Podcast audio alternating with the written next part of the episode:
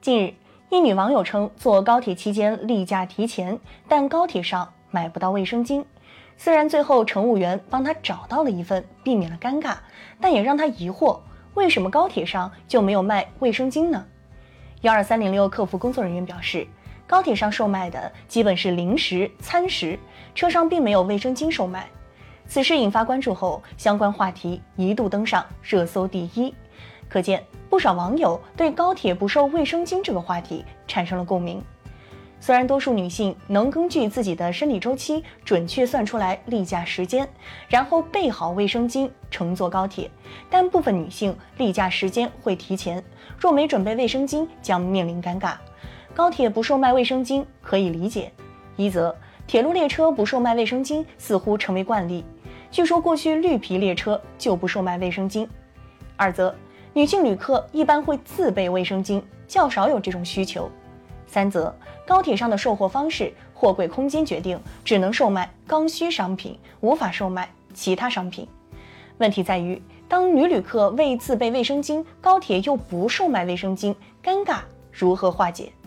在上述案例中，乘务员帮助女性旅客找到卫生巾，避免了尴尬。还有网友透露，乘坐高铁来例假忘带卫生巾，通过求助其他女性旅客解决了尴尬。这些实践经验不失为好办法，但也要看到，来例假的女性旅客，无论是求助乘务员找卫生巾，还是寻求其他乘客帮助，或许都可能不太方便。因为例假一旦染红衣物，不便起身向周围女性逐一询问有无卫生巾，而且性格腼腆的女性旅客还可能不好意思张口，这都会让尴尬持续下去。所以，即便高铁不售卖卫生巾的理由很充分，也不应该忽视个别女性的刚性需求。这就好比，无论是国家立法还是其他公共利益，既要保障大多数人权益，也要兼顾少数人利益。高铁作为当下重要的公共交通工具，也要兼顾个别女性的卫生巾需求。就此而言，高铁应该备有少量卫生巾，以供个别女性乘客的意外之需。